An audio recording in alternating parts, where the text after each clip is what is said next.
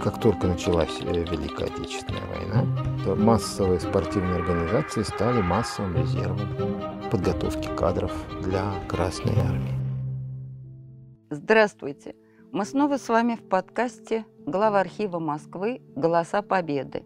Я Булавкин Татьяна. И я Михаил Мруков. Сегодня мы предлагаем немного поговорить по очень интересной теме и вспомнить о некоторых страницах истории советского спорта в годы Великой Отечественной войны. Можно считать, что сегодняшний наш разговор своего рода прелюдия к очередному Дню физкультурника.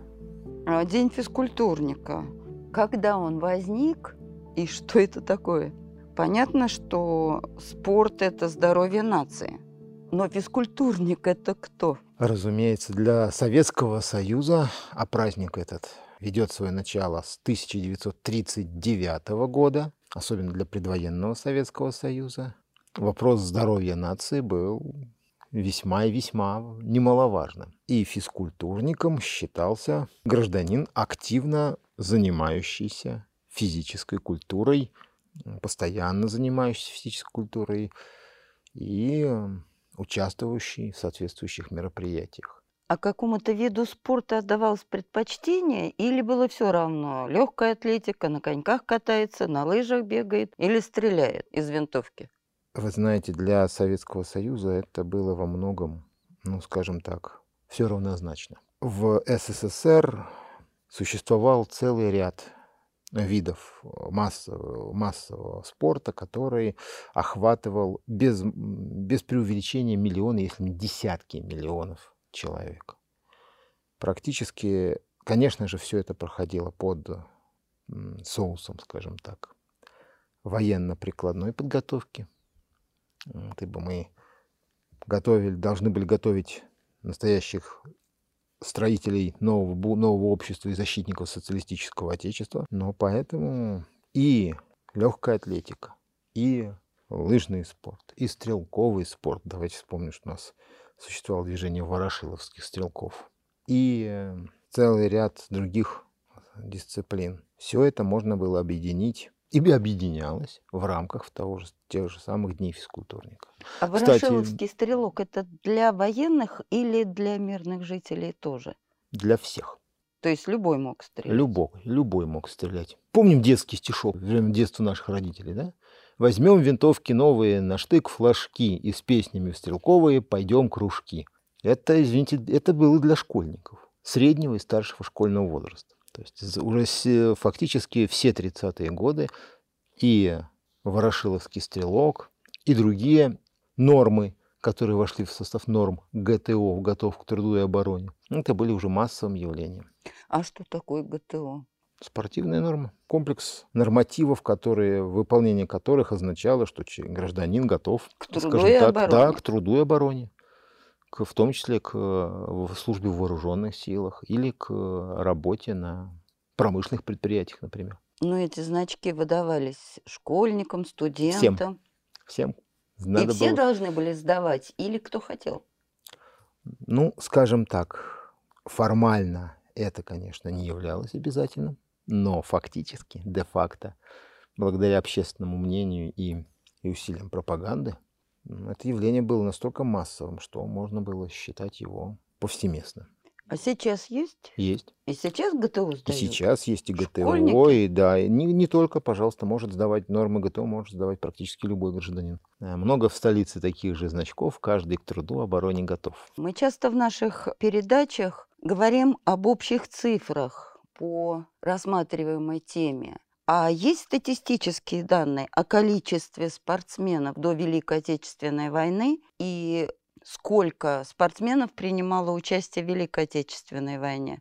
Вот знаете, мне самому всегда интересно перевести на язык цифр то или иное общественное явление, ту или иную страницу в истории, да, но вот применительно к спорту я таких данных не нашел. И связано это, с моей точки зрения, именно с его с невероятной массовостью занятий спортом и физической культурой в Советском Союзе, а также с особенностями а, скажем так, спортивной и массовой физкультурной работы в СССР. Э, СССР профессионального спорта, который являлся бы источником, скажем так, э, доходов для спортсменов, не знал. Соответственно, в государственной статистике, в государственной статистике спорт, спортивная работа не являлась родом занятий, который подлежал учету. Вы у меня сняли вопрос, был ли профессиональный спорт э, в России, а если не было, когда он появился и появился ли он? В СССР вообще? не существовало. То есть не было людей, которые работали в, работали в спорте за деньги? А, знаете, можно считать, можно ли считать таковыми, ну, например, спортивных врачей? Я думаю, да. Это, но это единственная группа людей, которые учитывались в официальной статистике.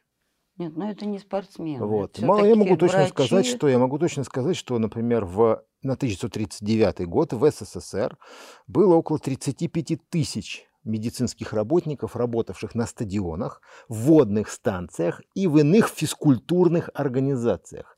А вот количество членов физкультурных организаций, то есть тех, кто, собственно говоря, был поднадзорен этим медицинским работникам, увы, просто потому, что это была общественная организация. Спорт в СССР был всенародным, массовым и считался как бы общественным движением. И, соответственно, в статистику, которая служила для принятия управленческих решений в экономике, прежде всего, не, вход, не включался.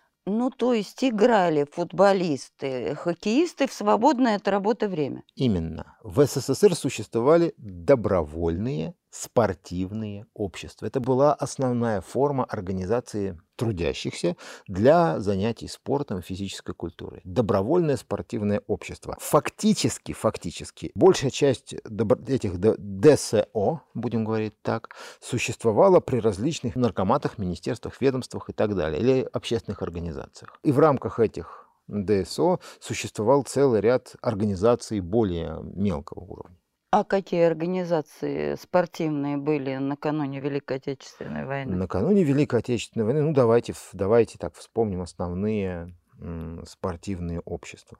Одно из самых старейших у нас, конечно же, с 1923 года существует общество «Динамо».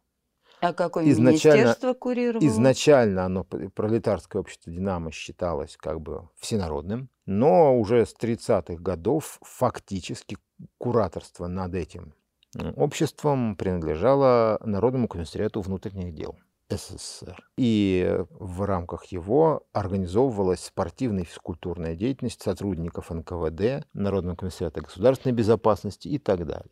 С 1935 года на базе общества, тогда существовало «Пищевик», было организовано э, добровольное спортивное общество профсоюзных организаций СССР, которое получило, это кажется, в 1936 или 1937 годах название «Спартак». Это было в основном общество, объединявшее членов профессиональных союзов легкой промышленности, промысловой и потребительской кооперации и некоторых других отраслей промышленности. Ну, ну и, ну и естественно... А можно сказать, что «Спартак» э, свой... курировали предприниматели? Предпринимателей нет, ибо их у нас не было. И это были советские профсоюзы, их, можно сказать, спортивный авангард. Соответственно, Красная Армия имела, и, имела свое спортивное общество, ЦСКА. Тогда это было, это было спортивное общество Центрального, Центрального дома Красной Армии. И далее по списку. Профсоюзы тяжелой промышленности и машиностроения, спортивное общество «Зенит», автомобилестроители, спортивное общество «Торпеда», профсоюзы работников железнодорожного транспорта, «Локомотив», и далее, далее, далее по тексту. Каких их только не было. Наука, большевик, Целый, целый, целый ряд.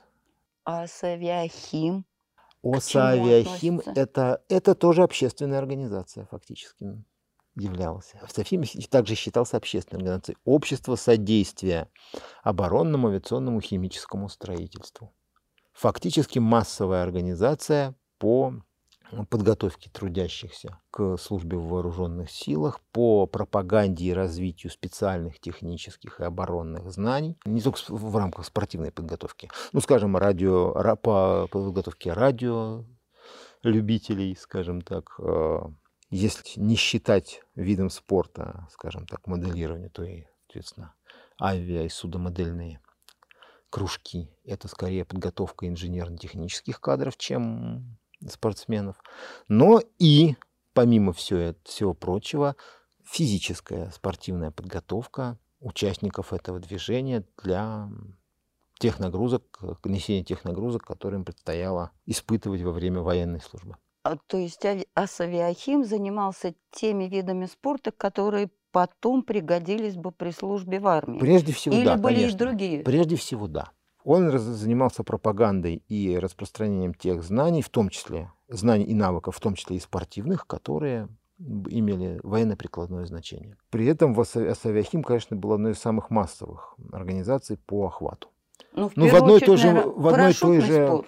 В одной и той же Москве, например, в первичных организациях Асавиахима обучалось почти 900 тысяч человек. Вспомним, что население Москвы 4 миллиона человек на 41 год. И посчитайте, четверть населения так или иначе охвачена активной работой в Асавиахиме. Что, что из таких видов спорта, скажем так, практиковалось? Э, Легкоатлетическая подготовка, лыж, военно-лыжная подготовка, стрелковый спорт, Парашют. парашютная да, подготовка, ну и, соответственно, авиационно-планерная, скажем так. Это пла- А собаководство? Собаководство нет. Не в- относилось не к относилось. Савиахиму. Нет, к Савиахиму не относилось. Ну и потом собаковод это не совсем спортсмен. Это ж мы говорим. Как это? Вот. Собаки же выполняли какие-то Ну. спортивные. Их надо было этому научить. Но кинология это немножко Не это спорт. немного не то, да, это не спорт, это скорее, да, другой, другая дисциплина. Соответственно, как только началась э, Великая Отечественная война, все это масса, массовые спортивные организации стали массовым резервом подготовки кадров для Красной Армии. А спортсменов а, призывали в армию или это не имело значения, что человек мастер спорта и его привлекают в какие-то определенные подразделения военные? То есть вообще были специальные подразделения для спортсменов? Давайте рассмотрим эту ситуацию немножко под другим углом зрения. Надо, надо еще сказать, что в СССР, как я уже говорил, спорт был фактически любительским, то есть массовым, массовым, любительским. Фактически значительная часть спортсменов занималась спо- спортом без отрыва от производства, то есть свободно от работы, от производственной деятельности время. И разумеется, что такие люди, даже если они имели достаточно серьезные спортивные достижения, успехи, естественно, они не считались, э, ну, каким, не считались какой-то отдельной категорией граждан. То есть они считались рабочими, они считались служащими. И, естественно, призыв их в армию или уход их в армию добровольно являлся это их, во-первых, гражданским долгом, личным делом, как хотите, и осуществлялся вне зависимости от их ипостаси, скажем так, спортивной. Другое дело, что в СССР, который, кстати, на тот момент не являлся практически членом ни одной крупной спортивной организации, и в международном спор- э, спортивном разделении труда практически не был представлен, существовали и так называемые команды мастеров. То есть все-таки существовала определенная иерархия спортивных званий, присваивающихся за выдающиеся достижения. И, разумеется, такого рода мастера, а к ним относились и значительная часть э, членов команд, командных видов спорта, клубных, скажем так, то есть э, принадлежащих добровольным спортивным обществам, и э, значительная часть некоторых других специалистов, то, естественно, они имели, они находились на определенного рода государственном учете в этих добровольных спортивных обществах. И, конечно же, они считались кадрами, ну, скажем так, более ценными, специальными кадрами, которые можно было попытаться как-то сохранить, бронировать или использовать по назначению, ну, не в рамках, скажем так, общегражданского мобилизации. Так вот, я просто хотел закончить этот ответ на этот вопрос тем, что в, в 1941 году, естественно, те добровольные спортивные общества, которые относились к ведомствам, которые мы сейчас признаем силовыми, прежде всего к Народному комиссариату обороны, это ЦДК, и Динамо, к Народному комиссариату внутренних дел государственной безопасности, своими кадрами распорядились, спортивными кадрами распоряжались, ну, скажем так, по-своему. А вот члены большей части остальных добровольных спортивных обществ уходили на фронт ну, в общем порядке, как бы так, так, как бы так можно было выразиться. Спецподразделения начали формироваться еще задолго до того, как снег покрыл поля под Москвой, скажем, так, скажем честно. И связано это было прежде всего именно с тем, что наши доблестные силовые ведомства имели в своем распоряжении своих спортсменов. Надо сказать, что ЦДК вообще не повезло в этом плане.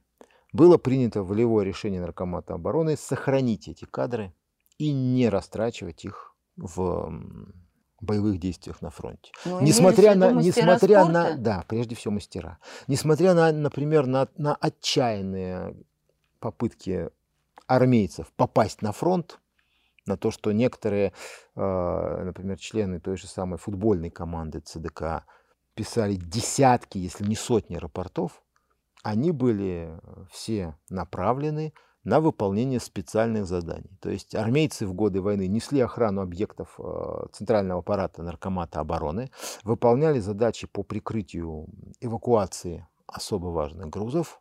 Все они были военнослужащими, кстати. Не надо об этом забывать. И в свободное время и соответственно, и соответственно, нет, это была их, можно сказать, в том числе и армейская службы. служба, да. Вот.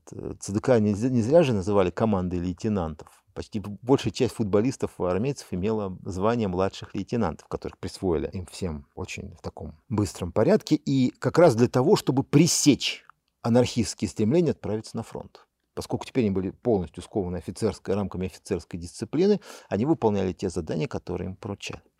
А что касается, например, динамовцев, Динамо это вообще очень один из самых разветвленных э, ДСО СССР и, наверное, один из самых, э, одно из самых мощных, располагавших самым мощным резервом кадров. То уже в июле 1941 года, когда началось формирование специальных частей в составе Народного комиссариата внутренних дел, я имею в виду прежде всего Амсбон, отдельную мотострелковую бригаду особого назначения, в ее ряды вступило в общей сложности до 800 член, спортсменов, прежде всего членов общества «Динамо», которые были туда, зачастую были туда направлены.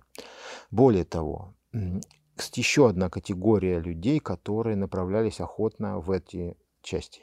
Это студенты двух институтов физической культуры, имевшихся тогда в СССР. Ленинградского института имени Лесговта и э, Центрального Государственного центрального ордена Ленина Института физической культуры имени Сталина. Это Московский институт. Кстати, для наших уважаемых э, слушателей, может быть, будет интересна э, информация о том, что в фондах глав архива хранится фонд Института физической культуры имени Сталина, и в, в том числе некоторые довольно интересные документы за период Великой Отечественной войны. И желающие смогут прийти в глав архив и поработать с этими документами.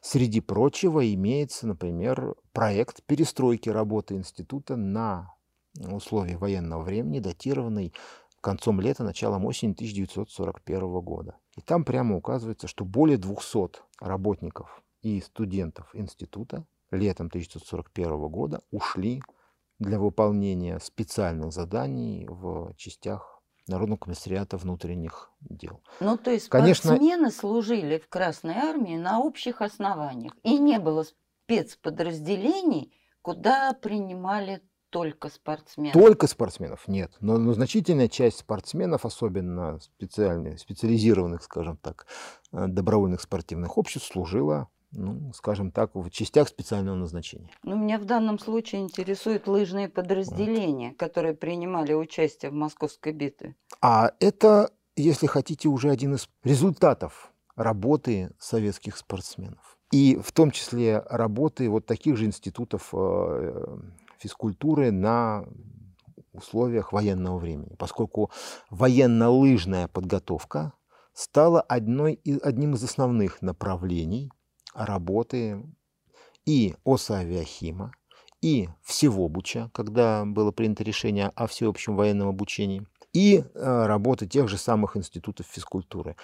По тому проекту, о котором я, кстати, упоминал, программа подготовки кадров в институте была оставлена трехлетней, но на первый год было введено несколько сокращенных специальных курсов. И человек, проучившийся в Институте физкультуры один год, мог быть уже выпущен как инструктор всевобуча или инструктор военно-лыжной подготовки. Соответственно, этим программам было уделено особое внимание для подготовки резервов. И это фактически все советы общества «Динамо», в том числе Московский городской совет общества «Динамо» и Московские районные советы. А это можно говорить по той простой причине, что и Московский городской совет общества «Динамо» свой архивный фонд также сдавал на хранение в главархив Москвы, и, соответственно, часть этих документов доступна для пользователей, может быть, ну, кто-то из наших слушателей тоже захочет, захочет с ними ознакомиться. Начал массовую, активно участвовал в работе всевобуча, в работе подготовки резервов для Красной Армии, в том числе и для подготовки военно-лыж, военно-лыжной подготовки. Такого рода документы говорят о том, что, например, за, уже за осень 1941 года за, за, и зиму 1941-1942 года отдельные организации всевобуча, развернутые в частности на базе динамовцев или Института физической культуры, подготавливали ну, в среднем по 5-6 тысяч человек по специальности военно-лыжная подготовка. Туда, кстати, включались некоторые дисциплины довольно специфические. Не только бег на лыжах, извините, конечно, но и, стрельба, и рукопашный бой на лыжах. Вот это особенно, кстати, интересно. Очень хотелось бы, самому хотелось бы посмотреть, как выглядели учебные программы. Вот. Но и маскировка, и э, передвижение по пересеченной местности. Вот, отрабатывались очень многие элементы, потому что бегать-то приходилось. Это вам не, не просто там лыжная гонка, это лыжная гонка в обмундировании, с вооружением, да еще и с выполнением целого ряда задач. Вот. Поэтому, конечно же, такого рода подготовка осуществлялась, и благодаря ей лыжные батальоны, формировавшиеся в Красной Армии в период Московской битвы сыграли очень важную роль на, э, в контрнаступлении советских войск. Можно сказать, что это была тоже заслуга деятелей военно-прикладного спорта. Потому что именно лыжные батальоны, прошедшие такую подготовку, снабженные лыжами. Кстати, во многом снабжению лыжами помогла сама Москва, ибо лыжи делали даже в школьных мастерских, обобрали все лыжные станции города, и все стадионы, и все спортивные общества, и очень много лыж поступило от граждан. Можно было дивизию поставить на лыжи только с, данных, с данные индивидуальными их владельцами. Эти батальоны, благодаря своей подвижности, возможности действовать вне дорог, сыграли очень большую роль в наступлении, поскольку они почти всегда действовали в качестве передовых отрядов Красной Армии. То есть наши сегодняшние биатлонисты, их блестящие победы имеют славные исторические традиции? Ну, можно и так сказать. Ну, понимаете, конечно же, если говорить о совет, вообще о советском спорте, то в годы войны надо его выделить, надо разделить его четко на две составляющие. Первое – это, конечно же, всеобуч, массовая военно-спортивная подготовка молодых пополнений для фронта, трудящихся, учащихся. В эту деятельность были включены практически все добровольные спортивные общества Советского Союза, все их кадры. В одной Москве ну, более полутора миллионов москвичей прошли подготовку по этой программе. Программа была адаптирована для быстрого освоения без отрыва от производства по 110-часовой так называемой программе и велась по, естественно, по нескольким основным направлениям. Готовили прежде всего, ну, будем говорить так, э, пехотинцев. Ну, вообще удивительный факт, ведь в Москве даже в суровые годы войны спортивная жизнь совсем не замирала. Это многочисленные эстафеты, кроссы, соревнования, состязания. А вот это явление, оно уже как бы лежит на стыке продолжения, во-первых, массовой военно-спортивной работы, элементом которой, кстати, являлись такие соревнования, как профсоюзно-комсомольские кроссы массовые легкоатлетические соревнования, которые проводились прежде всего весной 42 и 1943 годов. Ну, в которых принимали вот. участие тысячи москвичей. Не просто, не тысячи, не, не тысячи. По всей стране они проводились, они проводились одновременно, и в них принимали участие миллионы. В кроссе 42 года принял участие более 5 миллионов человек, в кроссе 43 более 8 миллионов человек. А с другой стороны, это было еще и продолжение спортивной деятельности добровольных спортивных обществ, в том числе и спорта, ну, как бы мы сейчас выразились, высоких достижений. Поскольку в их рамках принимали участие не только спортсмены-любители, которые были представителями трудовых коллективов и там учащихся, и представители тех же самых вот того же самого Всеобуча, но и спортсмены, имевшие уже вполне сложившуюся репутацию, достижения и так далее. Ну, например, вот если мы вспомним те же самые легкоатлетические кроссы, в Москве наиболее массовые они проводились в Сокольниках, на Сокольническую трассу в парке Сокольники. В 1942 году вышло около 7 тысяч человек в день проведения кросса. Первое из этих легкоатлетических соревнований прошло осенью 41 года, в октябре, в начале октября 41 года. А, например, в, на трассу кросса в Сокольниках в 1942 году вышли, например, э, некоторые спортсмены, известные всей стране. Ну, например, Георгий Знаменский участвовал в этом кроссе. Или, например, чемпион СССР, чемпион Красной Армии по бегу майор Копылов, марафонец Николай Копылов. Это один из, э, действительно, одна из легенд советского спорта. И в 1942 году, он, самое интересное, кросс проводился в воскресенье, а Копылов прибыл из действующей армии э, в субботу. То есть, можно сказать, и этот факт, этот, тот факт, что он стал бронзовым призером кросса, особо, особо подчеркивался при освещении кросса в, в газетах. Потому что, ну, надо же, человек только в субботу приехал с фронта, в воскресенье вышел на беговую, на трассу и уже занял третье место. Ну, вообще сложно себе представить. Октябрь 41 года, напряженная ситуация на фронте и массовый кросс. И не только массовый кросс, еще и Кубок Москвы по футболу, который был доигран, несмотря на если чемпионат Москвы по футболу доиграть не удалось, то Кубок Москвы, второе соревнование, Кубок на, на призы Москвы, Моссовета был доигран. А почему матч не удалось? А, ну, из-за военных, из военных событий. Вообще, кстати, кстати, ведь э, если мы поговорим о спорте, таком массовом и вообще советском спорте, конечно же, война застала его, можно сказать, срезала в лед целый ряд э, общесоюзных спортивных э, состязаний. Не удалось доиграть очередной чемпионат СССР по футболу. Последний матч в его рамках состоялся, если мне не изменяет память, 24 июня 1941 года. Потом из-за массового призыва в Красную Армию в общей сложности 200, более 250 футболистов советских футбольных клубов были призваны в Красную Армию. Вот. Из-за массового призыва было принято решение доиграть после войны.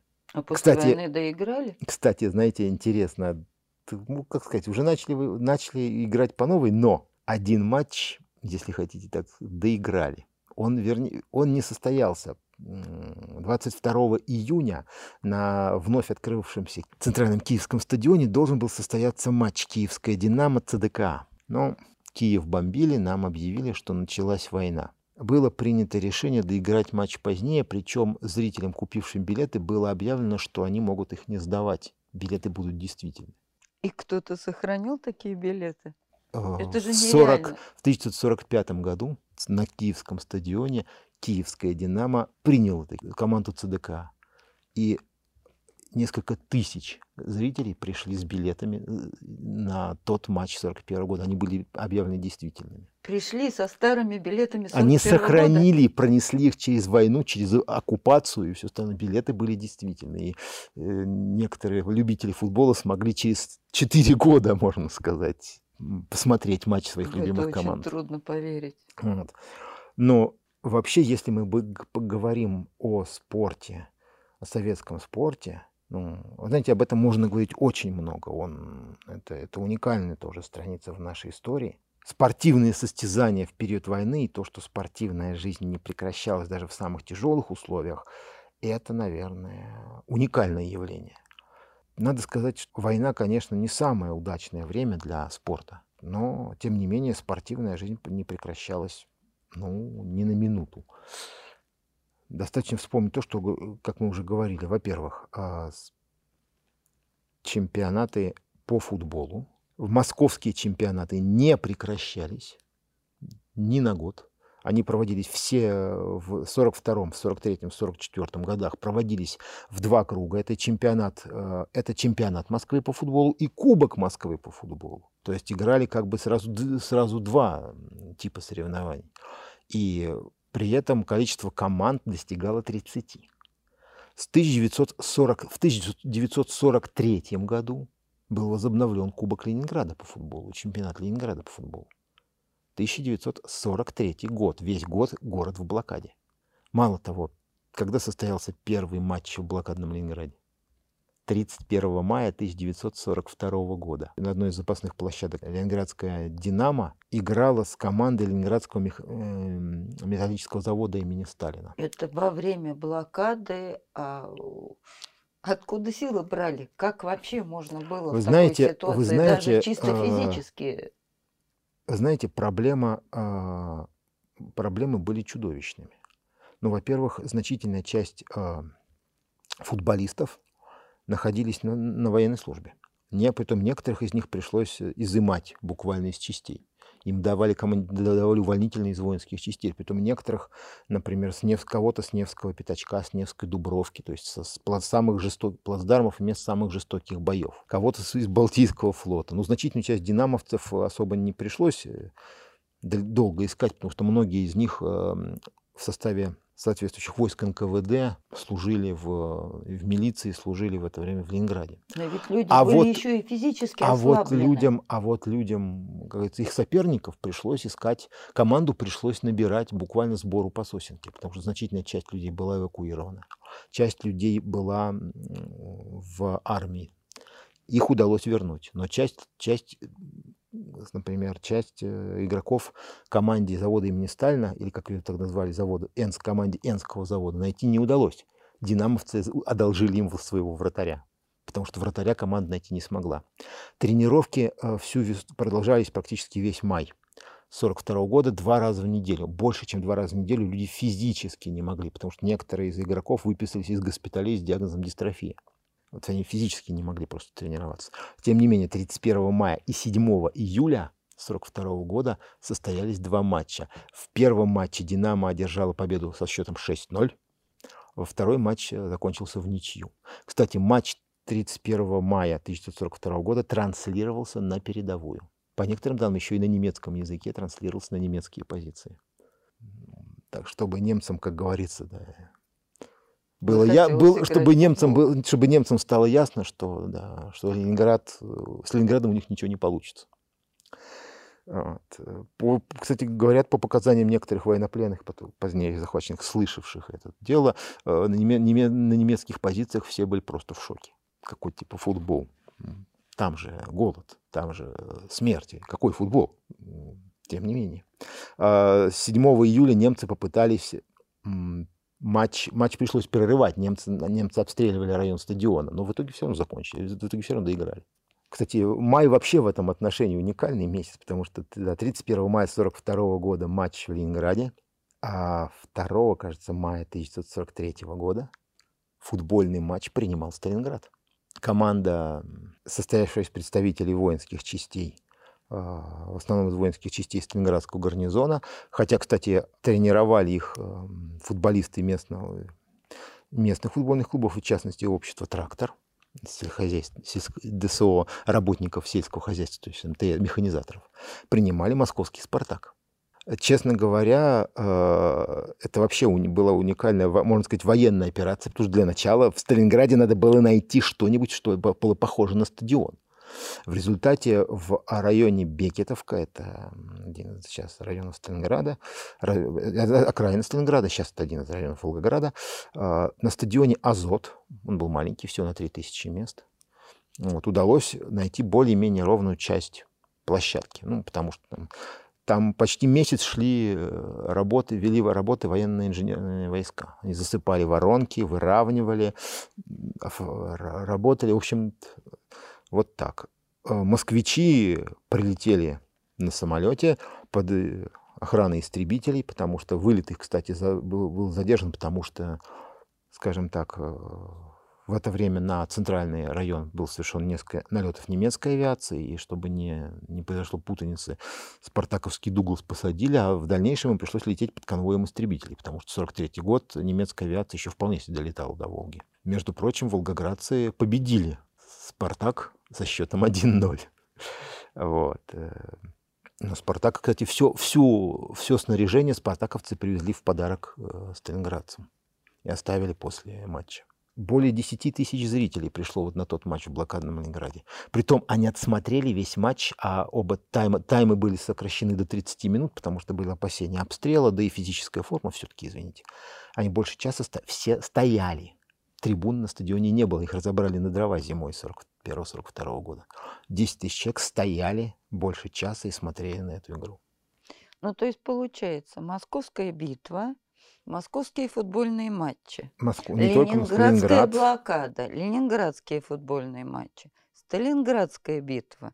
Сталинградские Сталинград. футбольные матчи. Сталинград. Вопреки всему, вопреки вся. Да. То есть сложно себе представить во время тяжелейших боевых действий футбольные матчи. И не только футбольные матчи. 42 год в Москве состоялся э, чемпионат Москвы по легкой атлетике. А, в ходе этого чемпионата, в ходе этого чемпионата, например, был установлен ряд мировых рекордов. В частности, например, известный советский стайер, тогда интендант второго ранга Феодосий Карпович Ванин, человек очень известный, вот, с очень интересной судьбой, с обилием роман... даже таких героических романтических моментов, в беге на 20 километров установил мировой рекорд – который удержался несколько... Он побил мировой рекорд, который до этого принадлежал аргентинскому атлету. То есть фактически это было одно из первых доказательств того, что советские атлеты даже в условиях войны могут обеспечить достижения, которые способны быть на равных или даже превосходить лучшие достижения мировой легкой атлетики. В 1943 году Горький принимал 14 кажется, или 15 сейчас не могу сказать точно, но принимал всесоюзный чемпионат легкой атлетики. И в 44 году состоялся уже следующий, уже в Москве. То есть э, в 43-44 годах состоялись первенства Союза по легкой атлетике. Притом некоторые спортсмены, ну, например, э, советская метательница диска Нина Дунбадзе, превысили в своих выступлениях лучшие мировые достижения того времени. Некоторые из них остались непобитыми до 20 лет. 43-44 годы. Тот же самый Николай Копылов, ну, он, кстати, участвовал не так часто в соревнованиях, ибо, ибо он был занят, сильно занят на фронте, тоже активно участвовал в легкоатлетических соревнованиях. Кстати, самое интересное, что он был одним из двух советских легкоатлетов, участвовавших в Параде Победы. Это вообще интересная история, когда я прочитал, даже сначала показалось, что ну, это сюжет для кино. Два советских легкоатлета марафонца Николай Копылов и Иван Чебуркин. В 1939 году их личное соперничество на, мараф... на марафонской дистанции, говорят, было практически на устах у всех любителей спорта в СССР. В 1941 году оба ушли в армию. На фронт ехали в одном эшелоне. Николай Копылов закончил войну командиром танковой бригады, герой Советского Союза, кавалер низких орденов СССР, орди... э, американских и британских наград. Иван Чебуркин, полный кавалер Ордена Славы, потом кавалер еще орденов, командир разведроты в этой же самой бригаде. То есть люди, можно сказать, прошли всю войну вместе, всю войну и от звонка до звонка, и вместе в итоге участвовали в параде Победы 24 июня 45 года. И были заслуженными мастерами спорта. Копылов заслуженный мастер спорта, Чебуркин мастер спорта, да. Вот такая вот интересная история. А мы говорили с вами о футбольных матчах, угу. о легкоатлетических кроссах, лыжных кроссах. А мне вот хочется вспомнить историю открытия катка на Патриарших прудах, которые раньше назывались пионерскими. причем каток, на котором катался еще Лев Толстой с своими дочерьми, и был открыт именно в ноябре 1941 года для тренировок «Спартака», «Динамо» и так далее. Это ведь подчеркивает отношение именно государства к простым людям, даже несмотря на ведение боевых действий. В центре Москвы Патриаршие пруды, каток, который был открыт для всех для школьников бесплатно и для тренировок спортивных обществ. И не только этот каток. Любое стоит поднять решение Моссовета за период войны, особенно за период, э, например, школьных каникул, лыжные станции, катки. В любом случае детям для посещения бесплатно. Выдача инвентаря в прокат, обеспечение их спортивных занятий все в, в обязательном порядке как говорится, в полном объеме. Для поддержания нужного физического тонуса и здорового, и здорового тела, и здорового духа здесь э, все прекрасно все понимали. И советское руководство и руководство Москвы делало все, что, все, что могло. А я вот еще хотела спросить. Вот мы говорили, ну, если так можно сказать, о силовых э, видах спорта. Ну, не только силовых, и командных тоже. И силовых, командных. Нет, у меня вопрос, касающийся такого вида спорта или не вида спорта, шахмат. То есть отношение нашего государства к шахматам особенное. У меня такое впечатление, что в шахматы играют все, независимо от возраста, от профессии. Но история советских шахмат – это вообще уникальная история. Если мы помним, вспоминаем о шахматах, то стоит вспомнить о том, что шахматы на Руси, можно сказать, известны с домонгольских времен. Ну, то есть это И народная пор, игра. Это практически игра, которая для многих стала практически народной. И играли все, можно сказать, и при раскопках э, в Древнем Новгороде находили и шахматные фигурки, и шахматные доски. И мы прекрасно знаем, что, например, по легенде Иван Грозный вообще скончался во время шахматной партии. Он был известен, он очень любил шахматы и прекрасно в них играл. Точно так же любил шахматы и Петр I. То есть шахматы — это забава, можно сказать, игра э, от мала до велика и от крестьян до императоров. Вот в Советском Союзе, например, прекрасным шахматистом был Ленин. Прекрасным шахматистом, некоторые, некоторые считают, что очень неплохо играл в шахматы и Сталин, хотя он, об, об этом известно гораздо меньше. Мы продолжим с вами разговор о спорте в годы Великой Отечественной войны в следующей части. Оставайтесь с нами.